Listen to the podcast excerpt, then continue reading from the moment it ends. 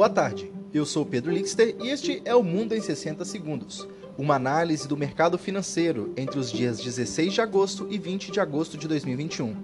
Mundo em 60 Segundos é uma análise da XP Investimentos por Jenny Lee, estrategista de ações. Nas bolsas, semana negativa para os principais índices de ações globais. Na China, três fatores pesam no sentimento: crescimento menor que o esperado na produção industrial e nas vendas do varejo, documento oficial sinalizando a criação de nova regulação sobre as empresas de tecnologia, segurança de dados e monopólio, e novas restrições em função da variante Delta. Nos Estados Unidos, a discussão se dá em torno de uma sinalização de Powell sobre um possível tapering, antes do esperado, ao passo que os pedidos de auxílio-desemprego caem para os menores níveis desde o início da pandemia.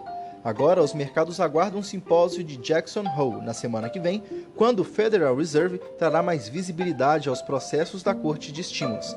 O S&P 500 continua beirando o preço-alvo dos analistas da XP Investimentos de 4.450 pontos. Na Europa, o mercado acionário caiu com sentimento negativo global, mas a economia segue recuperando-se. Depois de uma forte temporada de resultados do segundo trimestre de 2021, que tem leve a revisão positiva dos lucros das empresas por lá. Dados econômicos têm confirmado o crescimento do emprego do bloco em mais de 0,5% entre abril e junho do mesmo período de 2020, em linha com expectativas, bem como um PIB de mais de 2% no segundo trimestre.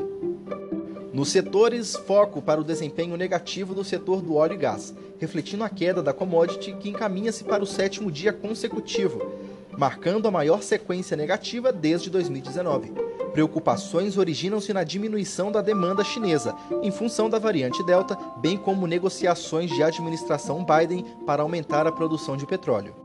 Além disso, a desaceleração do crescimento econômico também faz outros setores cíclicos se prejudicarem com a queda dos preços de outras commodities, como o minério de ferro, em setores de metal básico e indústria foram afetados.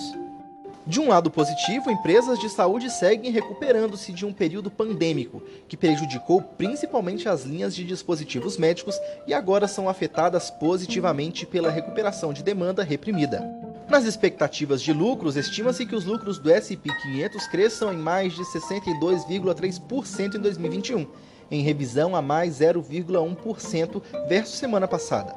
Lucro do Eurostock 600 devem crescer em 228,1% em 2021, uma revisão de 0,2% na semana passada. No ano, as revisões de lucro por ação do continente europeu foram revisadas em 22,7%, superando as revisões positivas do S&P 500 e do Nasdaq 100. Em termos de preço e estimativa de lucros para 2021, o Brasil, Reino Unido e Japão negociam abaixo da sua média histórica, ao passo que o Nasdaq 100 está a 42,9% acima e o Eurostock 600 está 12,1% acima.